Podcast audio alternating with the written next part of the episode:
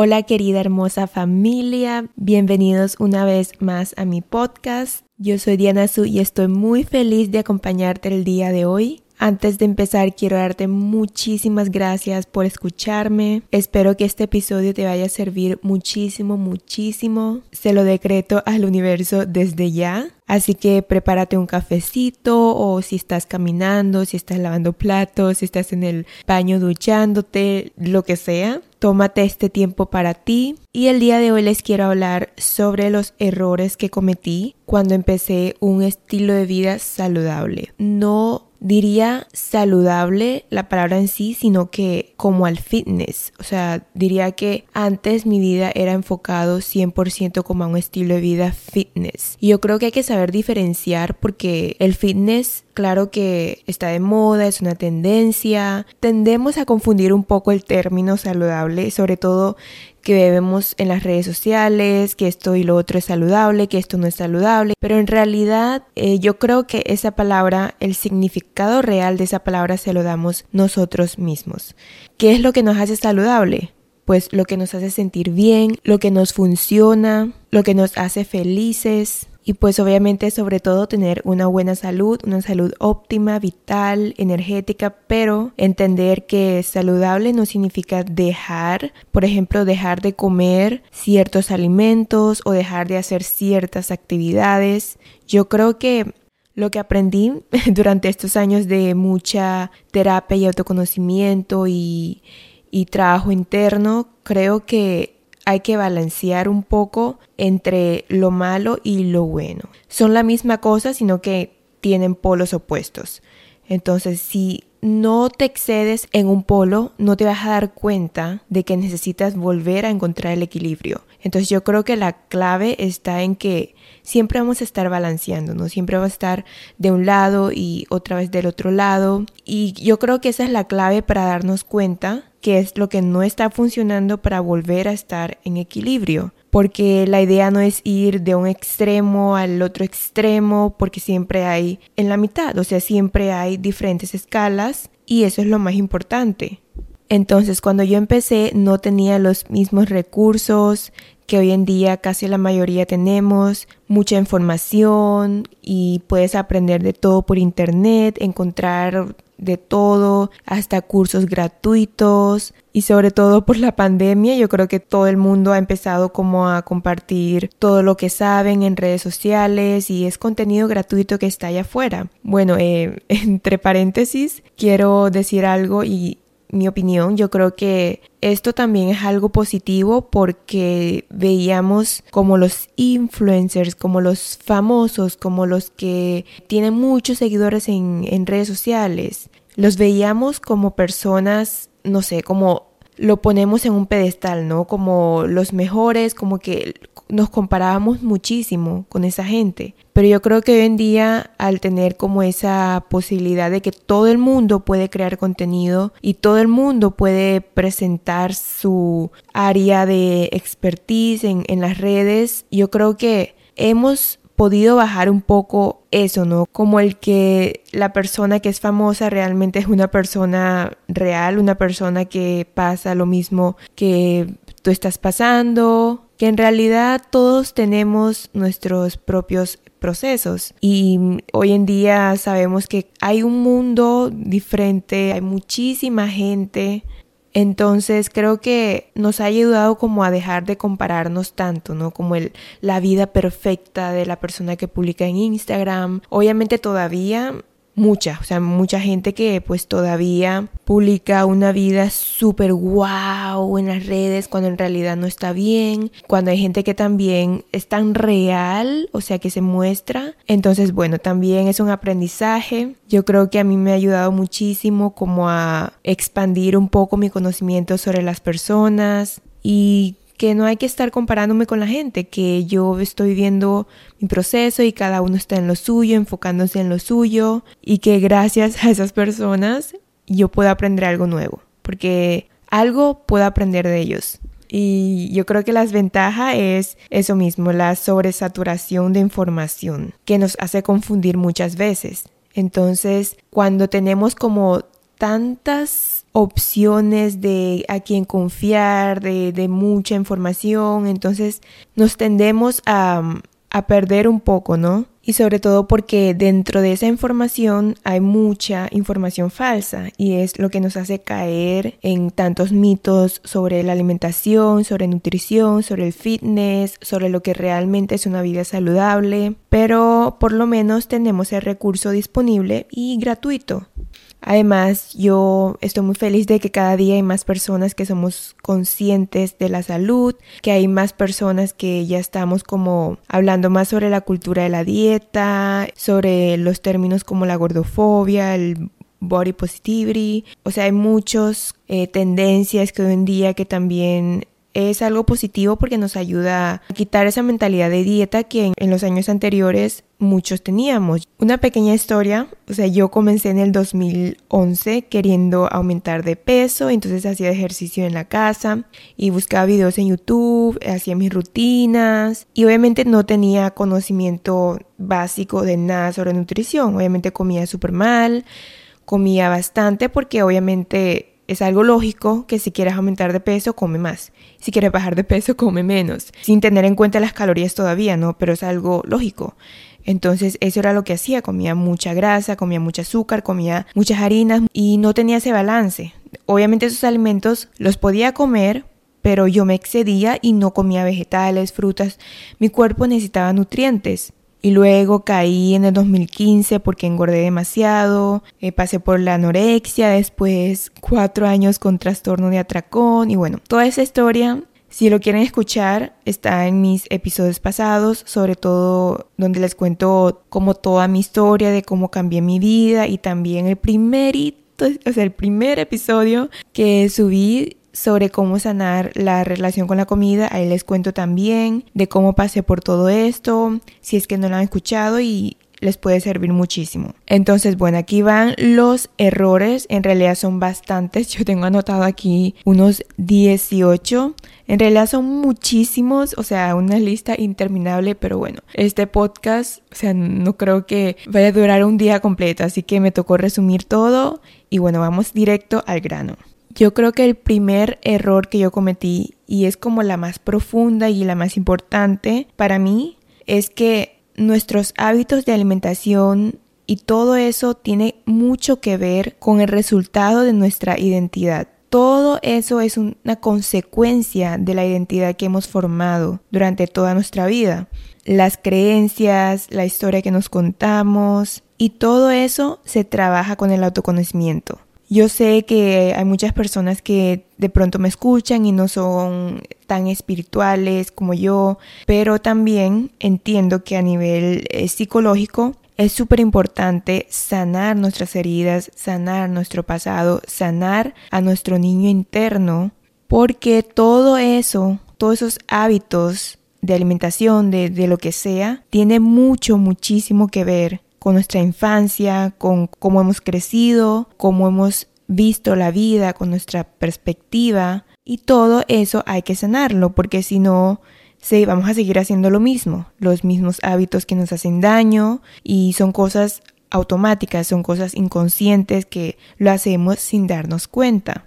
Y por eso mismo siempre digo que mi percepción sobre la nutrición es nutrir desde la raíz, o sea, de nada sirve conocer toda la información de cuántas dietas, de, cómo comer saludable, de cuántos gramos de proteína, de grasa, de carbohidratos, si no rompes tus creencias que te limitan ser una persona saludable o ser la persona que quieras ser en tu vida. Porque al final y al cabo todo va relacionado. Es como una rueda de balance, ¿no? O sea, tenemos tantos aspectos en nuestra vida que no le prestamos atención. Y es como que, imagínense una llanta del carro, o sea, si se pincha un lado, no va a poder seguir manejando y funcionando bien. Pero si también se pincha el otro lado, igual tampoco va a poder funcionar bien. Entonces, siempre hay que tener un balance. Pero obviamente poniendo esa analogía, o sea, obviamente si se pincha mucho más y se va desinflando toda la llanta. Entonces, por eso les digo que es muy importante trabajar las diferentes áreas de nuestra vida. Y por eso aquí les va el segundo error que está muy relacionado y es pensar que la vida saludable solo se trata de comer saludable entre comillas y hacer ejercicio. Entonces comer saludable era comer 100% orgánico, 100% entero, 100% natural, cero azúcar, cero grasa, cero harinas refinadas y tener una vida activa. Entonces creo que ya yo resumí este punto en el primerito que, que les conté, porque yo durante todos esos años, diría que casi 10 años, me enfocaba solamente en mi alimentación y en hacer ejercicio. Entonces no trabajaba en otras áreas importantes de mi vida, olvidaba de mi vida social, olvidaba de cómo tener amor propio. Entonces, bueno, todo está en la mente. Yo creo que si tú trabajas en tu mente, en tus creencias, tu realidad cambia. Porque si tu perspectiva sobre ti es que estás gorda, si tú cambias esa creencia, ya no vas a seguirte viendo igual. Y como resultado ya no tienes que hacer unas dietas súper estrictas y castigarte, con comer poquito o hacer mucho ejercicio y vas a hacerlo solo para mejorar tu salud, para sentirte bien, para sentirte vital, mejor, con más energía y lo vas a hacer desde el amor, no desde el que odio a mí misma, que no merezco tal cosa, que debo cambiar para encajar, que soy fea, por eso debo cambiar mi cuerpo, que soy esto y lo otro. Y ponernos tantas palabras de identificación que en realidad son influenciadas por el entorno, no son lo que realmente somos. Y yo creo que por eso el trabajo interno y el autoconocimiento es de toda la vida, porque realmente va a haber días en los que nos sentimos perdidos y sentimos que no nos conocemos en absoluto. Pero también existe el cambio y poder reinventarnos a cada rato y no está mal porque así es como crecemos y desarrollamos nuevas habilidades, capacidades y poco a poco subimos nuestra autoconfianza. Y ya les conté que en esa época caí en una obsesión al fitness, mal pero mal, que incluso me la pasaba estudiando todo el día sobre fitness. Ya no era saludable. Yo creía que era saludable, pero en realidad no. Mi energía se enfocaba únicamente en eso, que realmente caí en una obsesión y cualquier obsesión, adicción, o sea, cualquier exceso es lo que nos está haciendo el daño. El tercer error, que fue uno de los primeritos que cometí, y es no tener conocimientos básicos de nutrición antes de empezar a hacer un tipo de dieta. Y no estoy diciendo que necesitamos ser nutriólogos, que tenemos que estudiar cuántas clases, cursos de nutrición, no necesariamente, pero sí por lo menos tener conocimientos básicos de, por ejemplo, cuáles son los micronutrientes, los macronutrientes, cómo manejar las porciones, qué tipo de alimentos nos cae bien según nuestra sensibilidad o intolerancia alimentaria. Son como temas súper básicos que uno necesita saber antes de empezar a realizar cualquier tipo de dieta, como la dieta keto, paleo, hasta el ayuno intermitente, o sea, todo eso que está hoy con mucha tendencia. Yo creo que primero es muy importante investigar sobre de qué se trata, sobre si es para ti, no es porque lo viste una vez que a alguien le funcionó, quiere decir que a ti te vaya a funcionar igual. Entonces yo cometí ese primer error que, por ejemplo, les dije al comienzo que solamente hacía ejercicio para aumentar de peso, pero no sabía nada de nutrición,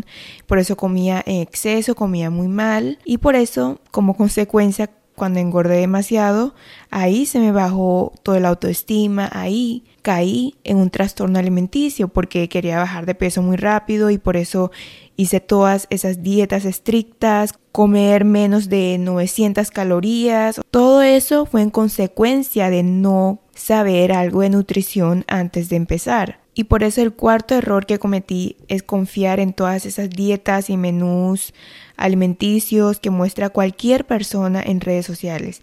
Antes sobre todo porque estaba muy de moda las influencers que son fitness, que muestran lo que comen, que comparten para mantenerse ese cuerpo fit que ellos tienen cuando en realidad muchos de ellos también se hicieron cirugía, muchos de ellos también pasaron por una dieta muy estricta, muchos de ellos no conocen sobre nutrición, muchos de ellos también están pasando por un trastorno alimenticio pero que no lo muestra. Entonces, en ese momento Y obviamente a esa edad que yo tenía, pues tenía, imagínense, o sea, 15 años, 14, o sea, 12 años. Obviamente, o sea, siendo tan pequeña, no tenía la misma conciencia que obviamente hoy en día una persona adulta tiene, ¿no?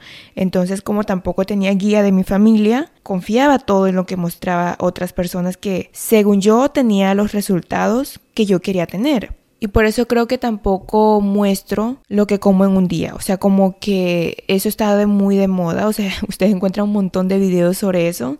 Y también me lo han pedido, pero estoy pensando en cómo estructurar, porque sé que hay gente, mucha gente que, que está sanando su relación con la comida y, y no quiero como que se obsesionen en seguir dietas de otras personas y pensar de que van a obtener el mismo resultado, porque cada persona tiene necesidades calóricas diferentes, cada persona tiene un objetivo diferente, cada persona tolera cierto tipo de alimentos. Y bueno, el quinto error es hacer déficit o superávit muy drástico, solamente para obtener resultados rápidos. Quería todo rápido, entonces comía mucho, mucho, mucho o comía muy poco, pero demasiado poco obviamente lo que hace es que ralentiza tu metabolismo, tus hormonas se vuelven muy desequilibradas. Hay un proceso interno en tu cuerpo de adaptación que es muy importante hacerlo lento, porque cualquier cosa que sea sostenible durante el tiempo es seguro, así como los ciclos de la naturaleza, o sea, en verano las, las hojas se ponen más secas, en en otoño las hojas se caen, en primavera las hojas vuelven a crecer, o sea, hay que respetar ese ciclo y respetar ese proceso que toma su tiempo para desarrollar de forma adecuada. Entonces yo creo que esto es muy importante sobre todo las dietas estrictas de muy pocas calorías lo que causa es un daño metabólico muy muy drástico que si es por un largo tiempo va a ser muy, muy difícil como de restablecer y de ordenar otra vez esas hormonas. Por eso yo creo que con la salud no se juega y es un tema muy sensible que la verdad no mucha gente tiene conciencia porque todo queremos rápido, o sea, quien no, todo queremos resultados rápidos, pero los resultados que valen la pena y que son eficientes hay que ser inteligentes. Hay que tomar el tiempo de esperar y por eso también hay que disfrutar del proceso, porque de nada sirve que estás todo el día mal, mal, mal, o sea, pasando todo ese proceso lento y lo pasas súper mal para esperar un resultado que te haga feliz. ¿Por qué no hacer el proceso más amigable, más bonito, más pasajero, más feliz, más disfrutable?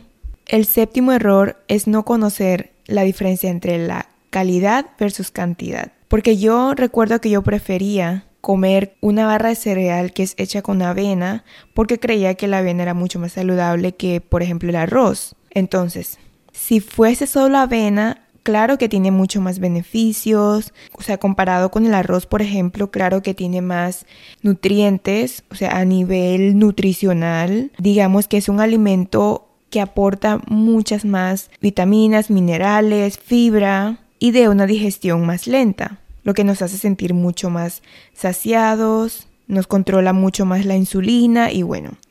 Pero el error que yo cometí era que comía esas barritas procesadas de cereal, por ejemplo la granola o las barras, como les dije, las barras comerciales. Todo eso venía de un proceso, o sea, venía de un proceso en el laboratorio, en, en la fábrica, que le quitan nutrientes y que también tiene mucha contaminación cruzada. Por ejemplo, si yo era sensible al gluten, obviamente me podría afectar que tiene muchos azúcares añadidos, grasas y bastante sodio para poder mantener el alimento fresco durante más tiempo. Entonces, comparado eso con el arroz, obviamente yo elegiría, o sea, yo de ahora creería que el arroz me caería mucho mejor. No digo que sea mucho más saludable porque pues cuando quiero comerme otra cosa me doy el permiso. Y cuando me tocaba almorzar porque me cocinaba mi familia y comíamos mucho arroz, yo no comía nada de arroz. De hecho, pasé por muchas peleas, discusiones con ellos, también escondía el arroz, o sea, muchos comportamientos que bueno, en fin, para no comer el arroz por, por pensar de que me va a engordar. Pero yo creo que no hay nada más nutritivo que el alimento natural en sí. Solamente la manzana, solamente el arroz, solamente la avena, solamente la batata, solamente la papa, o sea, que solamente sea ese alimento natural y no que haya pasado por varios procesos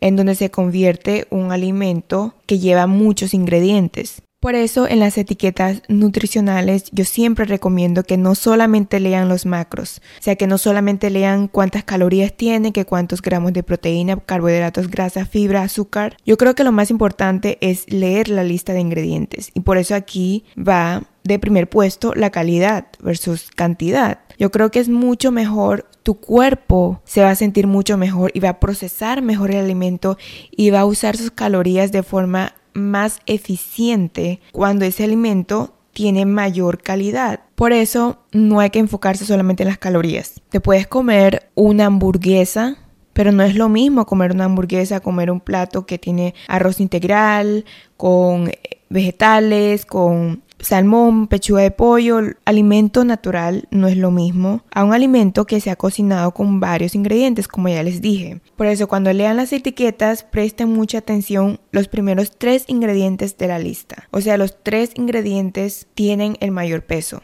pero que sean alimentos certificados, porque hoy en día hay mucha marketing que también engaña a las personas y me he dado cuenta porque algunos productos tan sencillos como el pan, o sea, el primer ingrediente que dice es agua. Entonces me parece como algo ilógico, incierto y obvio, porque además yo cocino y además yo sé sobre la química de los alimentos. Entonces hay que prestarle mucha atención a eso porque hay muchos alimentos que tienen mucha azúcar escondida, muchos químicos que no lo mencionan en los empaques solamente para vender más.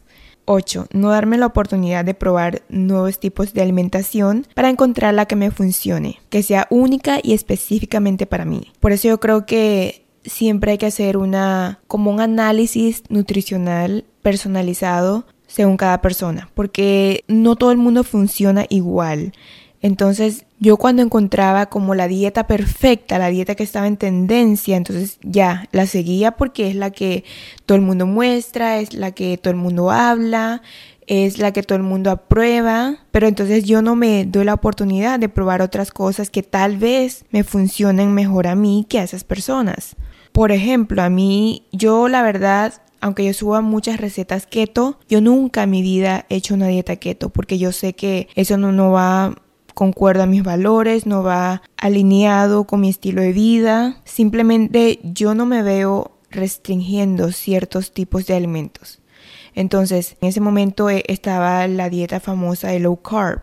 No estaba todavía mucho como la dieta keto, pero sí era mucho como eliminar todas las harinas, eliminar todos los carbohidratos. Lo que podías comer era como que una manzana al día y también las grasas. O sea, como que no podías comer grasas porque las grasas te engordaba, te hacía acumular más grasa. Yo seguía, era como la dieta 100% limpia. Como que nada de productos muy calóricos y todo eso.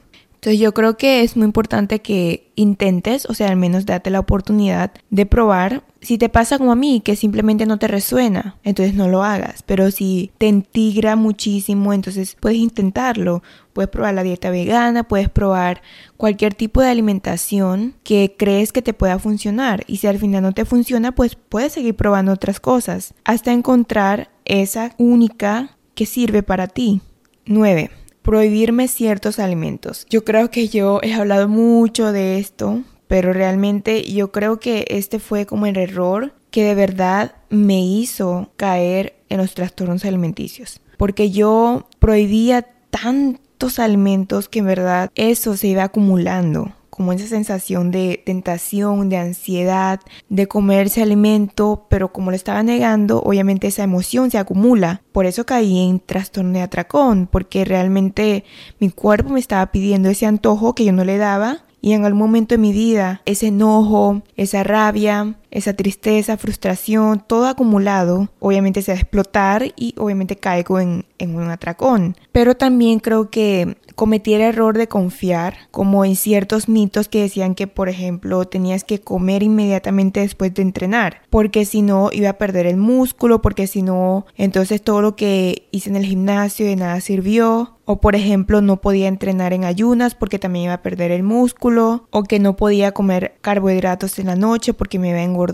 O sea, yo creo que todo eso no es cierto. Puede que hay personas que le funcione, pero en mi caso yo creo que en realidad una vida saludable es poder adaptar a tus propias necesidades, a tu horario, a tu estilo de vida, a tu persona, a tus valores, porque no es igual una persona que por ejemplo trabaja de noche, a una persona que trabaja de día o una persona que se levanta tarde a una persona que se levanta temprano. Si haces ayuno intermitente, cómo organizas tus comidas, o sea, todo eso va según tu estilo de vida y eso es lo más importante.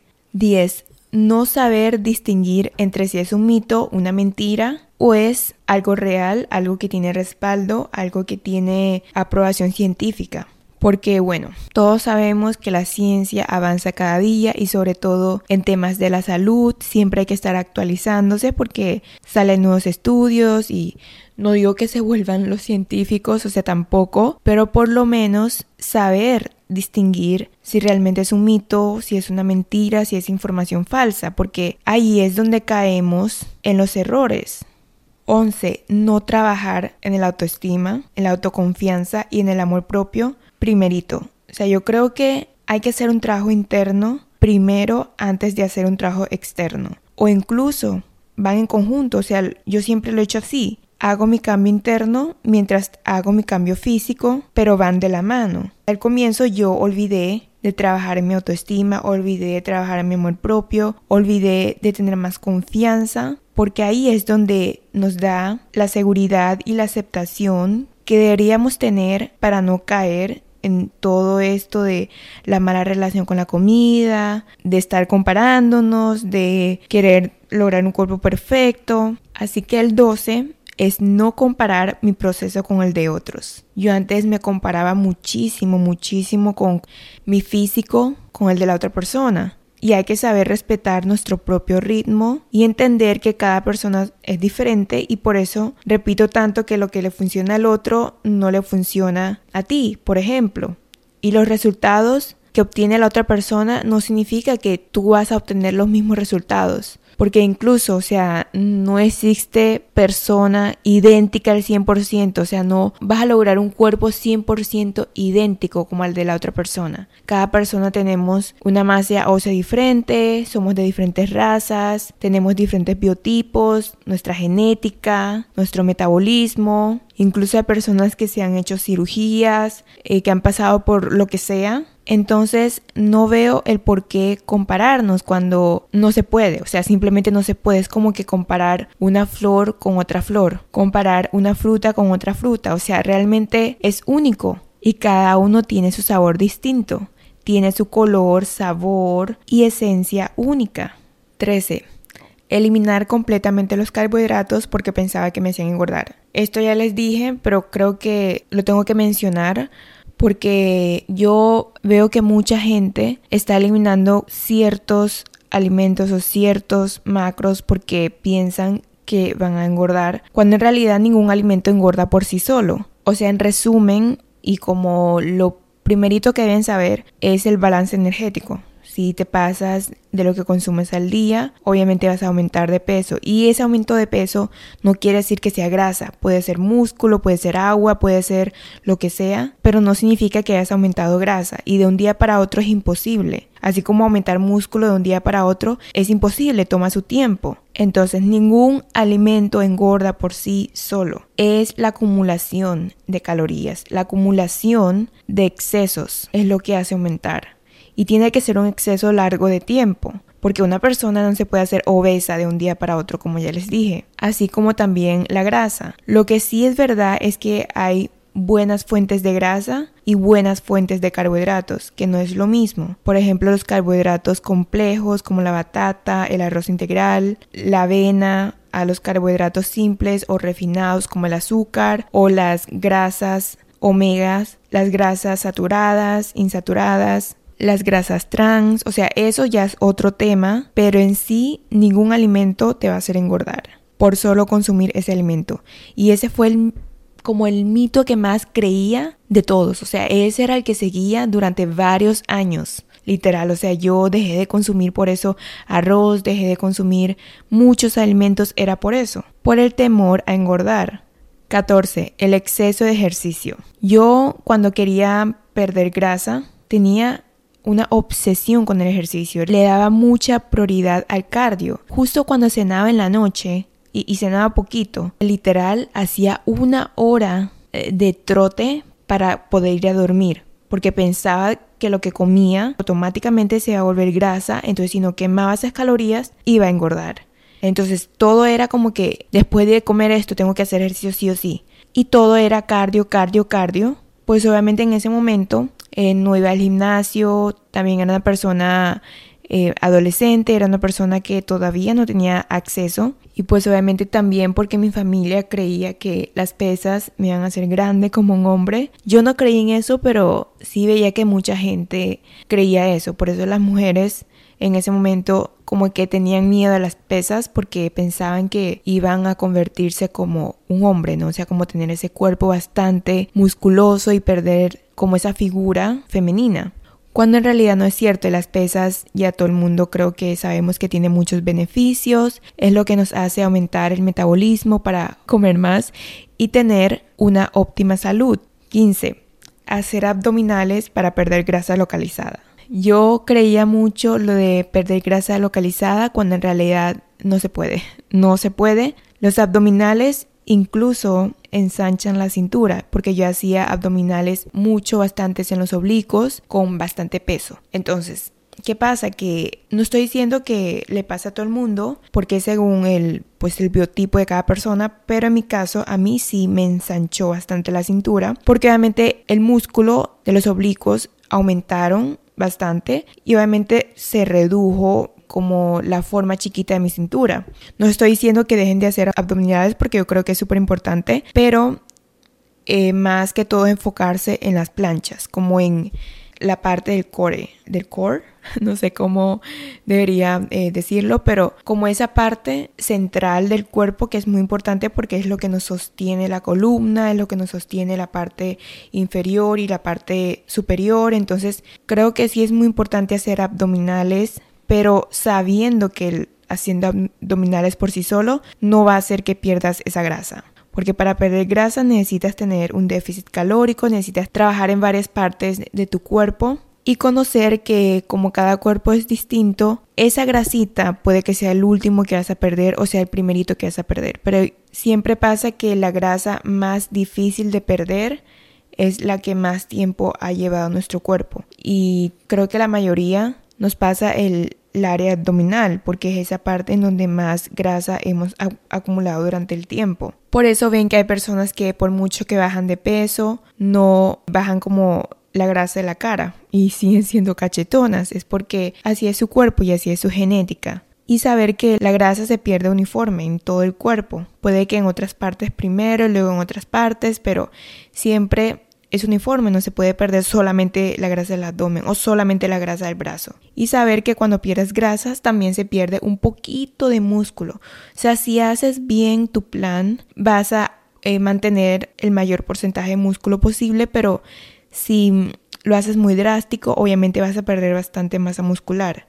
16. Prestarle atención a la balanza y obsesionarme con el número de la balanza. Cuando el peso no es como lo principal que debemos enfocarnos porque el peso incluye todo, incluye nuestro porcentaje de músculo, nuestra grasa, cuánto agua tenemos retenido en nuestros músculos, nuestra masa ósea, el oxígeno, o sea, todo eso. Se imagínense, el, el cuerpo no solamente eh, tiene grasa, o sea, el cuerpo tiene eh, huesos, tiene mm, órganos, tiene tejidos y un montón de cosas. Entonces, hay que saber que el peso es el conjunto de todo eso. Por eso yo creo que es muy importante que cuando ustedes se vayan a pesar, fíjense en el porcentaje de músculo y que sea mínimo un 30%, porque ese es el porcentaje como, digamos, ideal para mantener una buena salud. Yo sé que las balanzas que miden todo eso no es accesible para todo el mundo, pero por lo menos tener como la conciencia de que el peso no es solamente que has aumentado de grasa, o sea que hayas engordado, no. Por eso yo creo que las medidas y el cómo te ves en el espejo, en las fotos, es más importante que pesarte. Entonces también dejar de pesarte te va a ayudar muchísimo a tener paz mental a no estar obsesionándote con el número. Créame que yo cuando dejé de pesar, uff, o sea, solté un estrés enorme encima porque era como que levantarme todos los días y ver un nuevo número que me hacía de verdad empezar el día súper mal porque yo creo que lo más importante para empezar el día es como estructurar tus pensamientos y tu mentalidad, ¿no? Por eso muchos dicen que tienes que empezar el día con mucha gratitud, que tienes que empezar el día con afirmaciones, leyendo, hacer actividades que te ayudan a elevar tu vibración, porque si lo primero que haces cuando te levantas es pesarte y ves que has aumentado un kilo, porque has retenido líquido, porque has comido un poquito más de sodio el día anterior, porque estás en tu periodo menstrual. O sea, ustedes no saben cuánto afecta un simple número el resto del día. Te vas a pasar súper triste, frustrada porque pensaste que aumentaste y, ahí va como que toda esa baja autoestima, Ustedes saben a todo esto lo que me refiero, por eso hay que cuidar muchísimo, muchísimo. Yo creo que es súper importante. Y bueno, les voy a dar como una pequeña guía para por lo menos tener como algún conocimiento básico. Para las mujeres entre 20 y 39 años, lo ideal sería como un 21% a un 33% de grasa corporal. Ese es el estándar saludable, entre comillas, porque después del 33% ya se considera como sobrepeso y ya mayor de 40% ya es obesidad y menos del 21% se considera atlético, pero ya si te excedes a un 14 12% yo creo que ya es demasiado para una mujer porque la mujer necesitamos un poquito más de grasa que los hombres porque nosotros tenemos un metabolismo diferente, tenemos unas hormonas diferentes, tenemos un cuerpo diferente. Nuestro cuerpo es diseñado para tener hijos, entonces ese porcentaje de grasa nos ayuda a mantener nuestras hormonas estables. Así que no vayan a lo loco y porque no es saludable mantener siempre un porcentaje de grasa bajo. No es para nada saludable y no es sostenible durante el tiempo porque tampoco es estar comiendo tan poquito todo el tiempo. Y yo creo que es más importante aumentar el metabolismo que mantener siempre un porcentaje de grasa bajo. A diferencia de los hombres, se permite un porcentaje de grasa más bajo, entonces ellos pueden tener hasta un 8% de grasa o incluso menos. Se considera saludable de un 8 a un 22% o incluso un poquito más, pero ya sería como sobrepeso tener más como del 25% de grasa. Y yo creo que también hay que tener en cuenta que cada persona es diferente. Como ya les dije que Puede que tú tengas un 15% de grasa y yo también tenga un 15% de grasa, pero yo me veo más como rellenita que tú o puede ser lo contrario, que yo a mí se me noten más los abdominales que a ti. Y es porque cada persona eh, tenemos un tejido adiposo diferente, cada persona tenemos una piel diferente, una masa ósea diferente. Por eso hablo mucho de la composición corporal, porque no es lo mismo que yo tenga un porcentaje de grasa súper bajo, pero también tenga un porcentaje de músculo bajo. Entonces me voy a ver súper delgada, delgada. A cambio, una persona que tenga un porcentaje de músculo alto y que tenga un porcentaje de grasa bajo, obviamente se va a ver atlético, se va a ver súper bien. Entonces ahí hay que tener mucho en cuenta eso. Y que si estás reteniendo muchos líquidos, si eres una persona que tiende a retener líquidos, obviamente te vas a ver mucho más como hinchada, más rellenita, cuando en realidad es el agua retenido, no es la grasa en sí. Entonces hay muchos factores que aquí afectan muchísimo al resultado físicamente. Y aquí está el último error que creo que cometí y es querer ahorrar en una consulta nutricional o entrenamiento.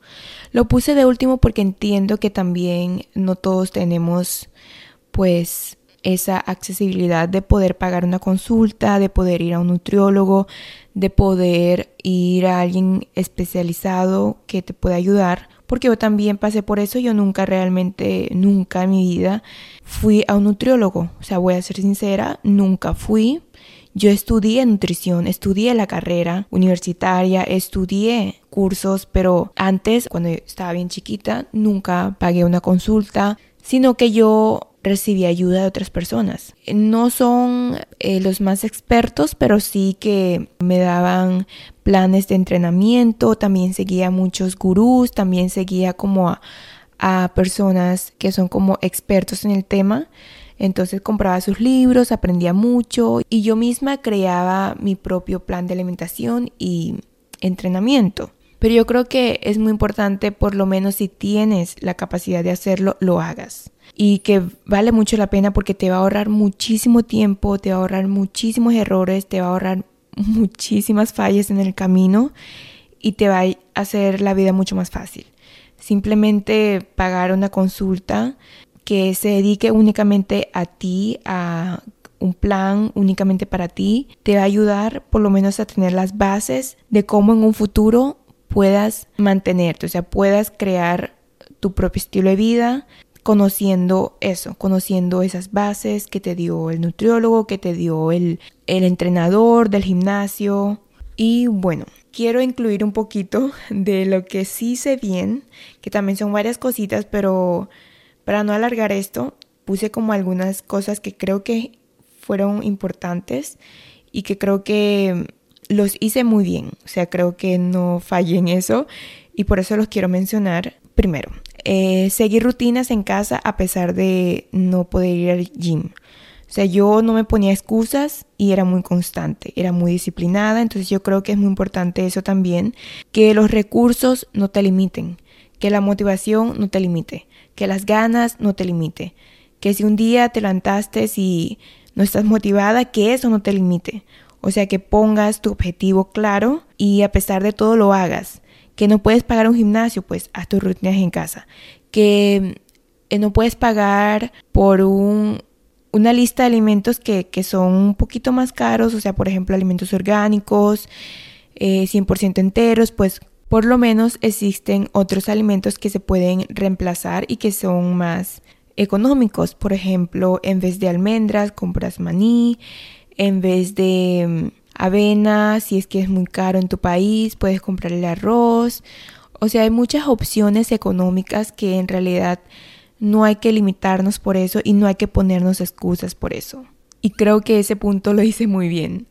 Lo segundo es que yo aprendí sobre el conteo de macros y la dieta flexible, lo que me ayudó como a aplicar inteligentemente la regla, ¿no? La regla a la hora de comer y me ayudó muchísimo a lograr mis objetivos, porque no, me ayudó demasiado, logré construir un físico muy bien, o sea, a pesar de que en ese momento no me sentía satisfecha, pero ahora que yo veo las fotos, me siento muy bien como me veía en ese momento. Y por eso creo que nunca como que valoramos cómo estamos. ¿A quién nos, no nos ha pasado que nos vemos una foto vieja y decimos, ay, yo no sé por qué tanto te juzgabas en ese momento, si te veías espectacular a diferencia de cómo te ves ahora. O sea, creo que nos pasa a todo el mundo, pero bueno. El tercero, aprender a leer las etiquetas nutricionales. Creo que fue lo primero que hice, lo primero que aprendí y lo que hoy en día me siento muy familiarizado con ello. Por eso ustedes ven que mis historias de Instagram muestro mucho como la etiqueta nutricional de los alimentos que consumo, pero bueno, también últimamente lo dejaba de hacer como tan seguido por la salud mental de muchas personas. Yo sé que muchas personas que me escuchan, que me ven, que me siguen en redes sociales, están en proceso de sanar su relación con la comida. Dejé de mostrar eso para que no se enfocaran únicamente en la tabla nutricional. Pero sí, eso fue lo primero que aprendí y creo que eso me ayudó muchísimo, muchísimo, muchísimo a tener por lo menos un control sobre mi alimentación. El cuarto, ignorar las críticas sobre mi alimentación y lo que estaba comiendo. Yo ya les conté en un episodio pasado que yo cocinaba mis propias comidas cuando iba al colegio y que la gente me juzgaba, la gente decía que cómo podía comer tan aburrido, que se veía todo muy feo, pero yo ignoraba eso, yo estaba enfocada en, mis metas, enfocada como en lo que quería lograr, entonces sí me afectaban las críticas, pero por lo menos hice lo mejor para ignorarlas y saber que estoy en mi proceso de mejorar mi cuerpo. El quinto es buscar ayuda y recibirla. Yo en ese momento, como les dije, que no iba a ningún nutriólogo, pero por lo menos recibía ayuda de otras personas que han pasado por lo mismo o por lo menos tienen más conocimiento que yo. Entonces yo agradezco mucho que en ese momento alguien me pudo ayudar, que alguien me pudo poner un plan de alimentación para poder salir de mi trastorno de alimentación, que alguien me pudo ayudar con mis planes de entrenamiento. Entonces, estoy muy agradecida con eso. Y yo creo que es muy importante buscar ayuda de cualquier persona, aunque no sea experto en el tema, que por lo menos tenga experiencia, que por lo menos haya pasado por lo mismo o por lo menos tenga un conocimiento base que tú no lo tengas y que te pueda ayudar. El sexto es confiar en mi proceso. Yo confiaba en todo lo que estaba haciendo, confiaba en que iba a obtener resultados y enfocándome en la meta al 100%. yo aquí yo creo que yo aunque no estaba motivada, por lo menos estaba enfocada. Por lo menos, a pesar de que no quería hacer ejercicio un día, lo hacía porque era disciplinada, porque era determinada, porque tenía un norte hacia donde quería dirigirme. Aunque sé que al final caí en una obsesión, pero creo que por lo menos eh, desarrollé eso en mí, o sea, desarrollé esa parte de determinación que creo que es muy importante para varios aspectos en nuestras vidas. Y lo último que quiero incluir y es que mucha gente me pregunta cómo me mantengo como en forma o por lo menos delgada entre comillas a pesar de que sufría de muchos atracones, a pesar de que comía bastante. Y bueno, quiero responder esto porque conociendo las bases de nutrición, yo me apoyaba en eso y me ayudaba como a por lo menos manejar el balance energético de las calorías. Mm, estaba muy enfocada en las calorías, sí, pero por lo menos me ayudó como a no excederme. Aunque yo sé que lo estaba recompensando, por ejemplo, al día siguiente, ¿no? O sea, si comía hoy mucho más y me excedí de calorías, entonces al día siguiente bajaba mis gramos de grasa o bajaba mis gramos de carbohidratos. Obviamente al final se volvió un ciclo vicioso, pero creo que tiene su lado positivo y negativo. Su lado positivo es que a por lo menos controlar mi peso, por lo menos tener un control de mi salud, pero al final esto también me ayudó a poco a poco transitar a una dieta más intuitiva como que a soltar un poco, el tener que pesar todos los alimentos, el tener que registrarlo todo en la aplicación, el tener que contar todos los macros, que hoy en día lo sigo haciendo pero de una forma sana. Si un día no lo hago, está bien, porque ya sé estimar a ojo y eso me ayudó muchísimo, muchísimo a poder saber las porciones, porque si ya yo tenía conocimiento de que pesaba esta, por ejemplo, esta pechuga de pollo, que este tamaño pesaba 100 gramos. Entonces, obviamente ahora conociendo el tamaño, ya sé que eso pesa 100 gramos y ya sé que estoy consumiendo esa cantidad. Entonces tengo más control sobre mi alimentación. Y ya lo hago de una forma más sana, cuando tengo una meta más específica, por ejemplo, que quiero aumentar músculo, quiero perder grasa, pues lo hago de una forma más organizada, más estructurada. Entonces cuento lo que estoy comiendo, pero enfocándome también en los micronutrientes y en los macronutrientes, no solamente en las calorías. Así que bueno, espero les haya servido muchísimo este episodio. Sé que fue un poquito largo, pero de verdad quería hablar todos los temas y si hay algo que quieran profundizar, hay algo que no han entendido, hay algo que quieran saber mucho más, yo estoy abierta de compartir y de enseñarles todo lo que he aprendido, toda mi experiencia, todo, todo, toda mi sabiduría, se los quiero compartir de corazón, con mucho amor, para que no cometan los mismos errores. Y para que tengan una vida mucho más saludable, mucho más feliz, mucho más flexible, mucho más equilibrada, mucho más en paz, de no tener que estresarse en tantas cosas como por lo que yo pasé. Así que si tienen dudas, no olviden eh, mandarme sus mensajes por Instagram o dejar en los reviews de aquí del podcast, que también los leo, que se me hace mucho más fácil, porque en Instagram me llegan más mensajes y me cuesta leerlos a todo por la falta de tiempo. Si les sirvió, como siempre, me ayudarían un montón, se los agradezco demasiado. si me dejaran un review en Spotify, Apple Podcast, para que este podcast pueda seguir creciendo y que pueda llegar a mucha más gente porque mi mayor motivación es ayudar a más gente, es poder ayudar a la gente a tener más conciencia y no caer en lo mismo que yo pasé.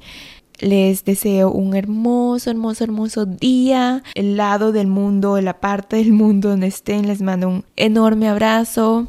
Los quiero un montón. Bendiciones y nos escuchamos en un siguiente episodio. Bye.